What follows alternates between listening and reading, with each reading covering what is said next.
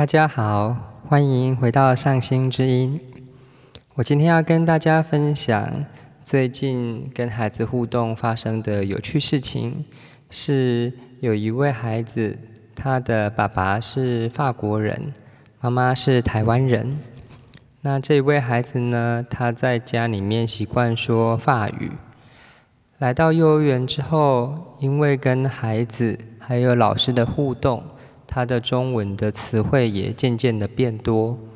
在生活的互动里面，我们常常要做出示范，然后希望他可以附送。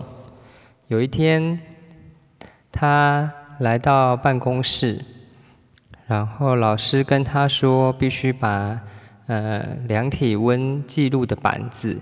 交给我们办公室的老师，他必须要用“给你”两个字，很清楚的表达，把那个板子交给我们。那老师在那之前已经跟他说，等下要跟老师说“给你”。但是呢，这位两岁的孩子，他来到了我们面前的时候，他把板子拿起来。可是他的嘴巴却没有办法说出“给你”这两个字。我们看到了他的行动是想要互动的，可是呢，又看到他的嘴巴是属于一种就是关闭的状态，呈现着不知所措的眼神。这个时候，我就跟他说。说给你，那他还是呆滞在那边。我又再说了一次给你，说给你。那我突然间发现，哎，这个孩子他好像有想要说了，哎，但是需要一段时间，我必须要很有耐心的等。等他的内在发自内心的想要说出来。后来呢，那位孩子终于发出声音了。他说：“给你。”这个时候，我突然间有一种领会，就是这个孩子他可能听到的声音，跟他。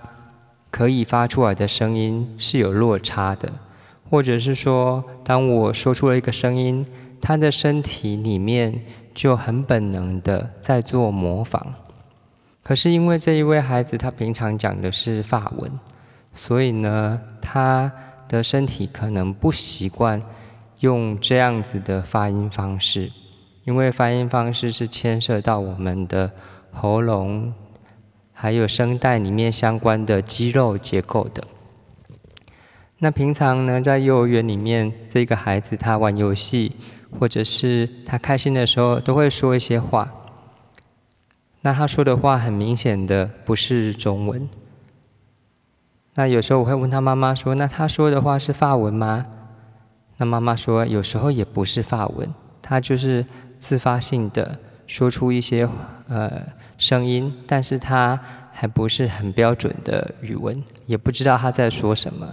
他说的那一些话，好像可以表达他的情感。有时候我会担忧说，诶，他的是不是呃需要再有多一点的刺激跟练习？那有一天呢，我的同事啊，他就跟我说，他觉得他这样子的表现呢，是一种预备。在预备他的喉咙还有声带的肌肉呢，是未来可以好好的讲法文的。所以他这一些无意义的语言呢，对他来说是身体的一种暖身跟练习。当我的同事这样跟我讲的时候，我突然间领悟了，就是呃，语言是一件很奇妙的事情。它好像跟我们的身体发展还有意识发展都有很重要的关联。我曾经带过一个孩子，他有呃特殊的情况，当时呢，我发现他在学英语的时候会遇到困难。那每一个英文的单字，他在念的时候都会好像要把一个字嚼一嚼之后再吐出来。譬如说，他如果要念 book 书这一个英文，他会念 book book，就是我发现他在念每一个字的时候，他的喉咙里面在发每一个音节的时候有一种连续性。然后当他一次又一次的经过了努力之后，他念出来的英文是有一种很特别的口音的。那当然，这是一个有自闭症的孩子。我发现。他们的身体的状况，给我们一个机会，重新看到人在学习语言上面，好像藏有一些天赋存在。所以我们在很小的时候，可以很快的学会很困难的中文。那我们长大之后，要很快的学会另外一种语言，似乎是需要付出很大努力的。那到底？这一个可以很快学会母语的机制，它到底来自哪里呢？